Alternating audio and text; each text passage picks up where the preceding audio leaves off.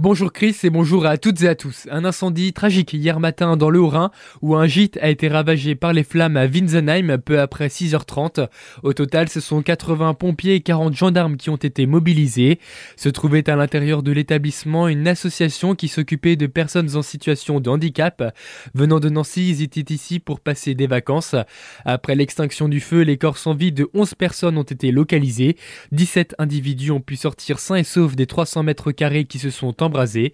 Pour le moment, l'origine de l'incendie demeure inconnue et une enquête a été ouverte, mais la piste du feu couvent est privilégiée. La première ministre Elisabeth Borne s'était rendue sur place. Elle était accompagnée par euh, Aurore Berger, ministre des Solidarités.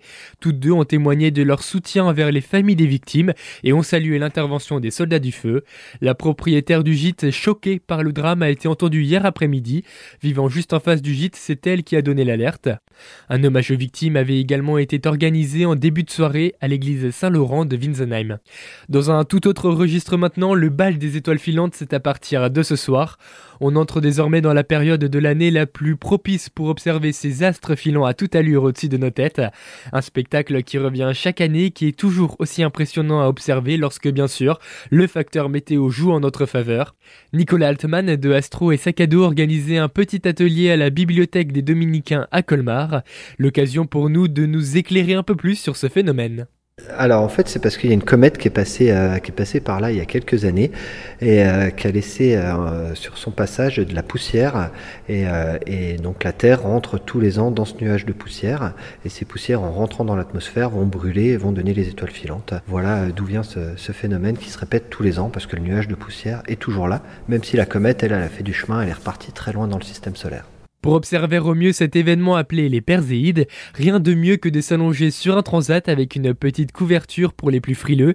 Nicolas Altman poursuit en nous donnant quelques autres conseils pour réussir cette nuit d'observation. Belle météo déjà, donc c'est pas facile en ce moment, mais on espère que ça va s'améliorer. Donc un, ciel clair, ensuite s'éloigner de la pollution lumineuse, donc euh, s'écarter un petit peu dans, les euh, peut-être dans les Vosges pour euh, pour voir un petit peu mieux. Et dernière chose, éviter tout ce qui est lumière, les, des téléphones portables, des choses comme ça. Ça et la pupille va, devenir toute petite et on va voir très peu de choses. Donc si vous avez des lampes rouges, des lumières rouges, ça, ça, ça éblouit pas et du coup vous allez pouvoir profiter très bien spectacle. Maintenant, il ne reste plus qu'à espérer une météo clémente pour nous permettre de passer une nuit pleine de vœux. Mais avant la poussière d'étoiles, la poussière du Sahara, traversée par les courants d'air chaud, le ciel du sud-ouest de la France s'est chargé depuis hier de poussière de sable venue du désert, des nuées qui pourraient atteindre l'Alsace dans la journée. Ce phénomène-là s'était produit à plusieurs reprises déjà l'année dernière et il est sans danger pour l'homme.